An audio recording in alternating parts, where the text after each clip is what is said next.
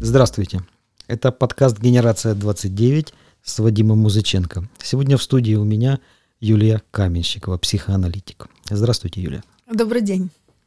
Я как-то так подглядываю, наблюдаю в социальных сетях за вами. Вы так активно работаете.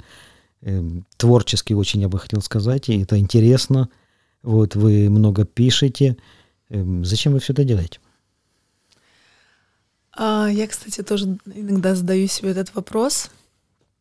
Но мне кажется, Вадим, если хоть один человек задумался над э, моими мыслями, над хоть одним постом, который я пишу, то это уже не зря. Мне кажется, что есть люди, которые хотят обратиться к аналитику, да, к психологу, хотят поработать своими вопросами и не знают, где найти специалиста, как это правильно сделать, да, и как это должно выглядеть, потому что рынок огромный, людей тоже очень много желающих э, практиковать, но мне кажется, все-таки не каждый человек способен и обладает каким-то э, возможностью образования, да, и тоже определенного какого-то подхода. Я вас э, правильно услышал. Вы хотите сделать мир лучше. Чуть-чуть. Даже не мир, наверное, может, людей счастливее. Угу. Ну, вообще-то то, что вы мне сейчас сказали, это очень здорово. Я начну с того, что когда-то, когда я был ребенком, и я встретился с человеком больным шизофренией, он подошел ко мне и спросил, а можно ли рынок и базар передать по телеграфу? Я завис, конечно же. И я не знал, что ответить. Вот. Но все-таки, мне кажется, психоанализ и услуги пси-специалистов – это не совсем рынок сейчас. Вот. И даже если мы в метро видим потомственная гадалка Светлана и внизу мелким шрифтом психоаналитика. Угу. Вот. То есть все-таки, конечно, безусловно, вопрос просвещения людей и их понимания, что же они делают, кому они приходят, важен. Вот. Как вам удается все это делать и совмещать с работой? Наверное, это не просто, но э, с помощью, к примеру, Инстаграма, да, где веду я свой блог, у меня есть определенная своя аудитория, есть люди, которые обращаются ко мне с личными э, в личных сообщениях, с просьбами осветить какие-то темы, и мне кажется, это может им помочь, может быть, даже натолкнуть на какое-то решение.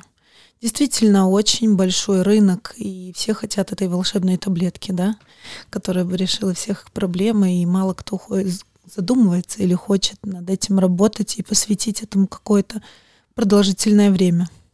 Ну что, телеграф нужен, получается. И теперь это Инстаграм. Кстати, очень интересная мысль. Да.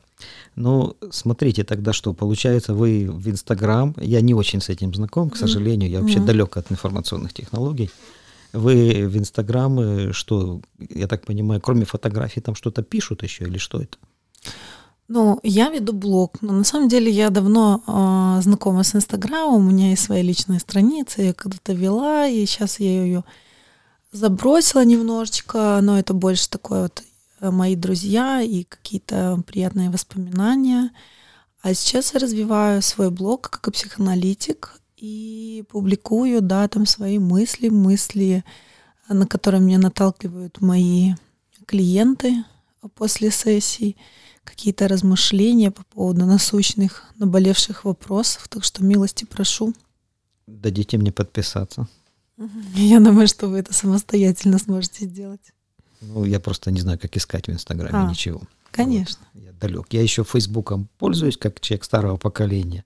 Вот, а относительно ТикТока, Инстаграма и там чего-то еще, я пока еще не разобрался. Ну, окей. То есть э, ваши, ваши посетители этой страницы, этого блога, они читают и могут задавать вопросы. Вот какого рода обычно эти вопросы? А, очень редко кто осмеливается писать комментарии, но вопросы в основном а, в личку, какие-то размышления, наверное, просят совета, что им делать в какой-то конкретной ситуации, к кому обратиться, а, как это вообще выглядит э, с точки зрения специалиста. Вот, наверное, больше такое. Вы комментируете, даете советы? Я не даю совета, я им а, предлагаю а, прочитать э, какой-то следующий информационный пост на эту тему, где я специально для них пытаюсь с их а, точки зрения вопроса, проблематики озвучить какую-то определенную тему для того, чтобы у них возникли какие-то новые мысли или вот какой-то новый выход они, может быть, с помощью этого для себя могут изобрести. Спасибо. А скажите, ну понятно, что это сегодня время изменилось, и многие говорят, что и люди изменились сейчас, хотя я в это не очень верю. Вот, но время изменилось, изменился дискурс, ценности определенно изменились, и сегодня мы видим картину того, что жизнь стала намного быстрее, мощнее, как будто бы, да, и уже теперь йога и медитация и релаксация становятся частью нашей жизни, чтобы мы могли замедлиться. Вот. И, конечно же, психоаналитики тоже переходят в онлайн-пространство. Я вот знаю пример э, Михаила Страхова из Москвы, нашего коллеги, который mm-hmm. в Куджи подкаст участвует, весьма, кстати, неплохо, и пытается в телеграм-канале что-то там писать, свои размышления. И скажите, как вы относитесь к тому, что мы переходим в это пространство, и как относится, вероятнее всего, в какой-то ассоциации психоаналитической? Находитесь в вашей ассоциации, в которой вы?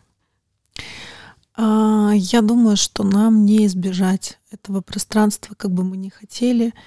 А, конечно, ничто не заменит тело к телу в кабинете, когда ты видишь человека, когда ты э, ощущаешь его в пространстве, да, но а, да, к сожалению, тем более пандемия, она все-таки диктует свои правила, и психоанализ возможен э, онлайн. Я на самом деле сама проходила частично анализ э, по, по скайпу, поэтому, в принципе, для меня эта техника очень знакома. Я, как говорится, на своей шкуре прочувствовала, что это такое. И вы тоже практикуете онлайн, да? Да, я тоже практикую онлайн. А какие средства вы используете? Это Skype или сейчас что-то новое? Я просто не в курсе.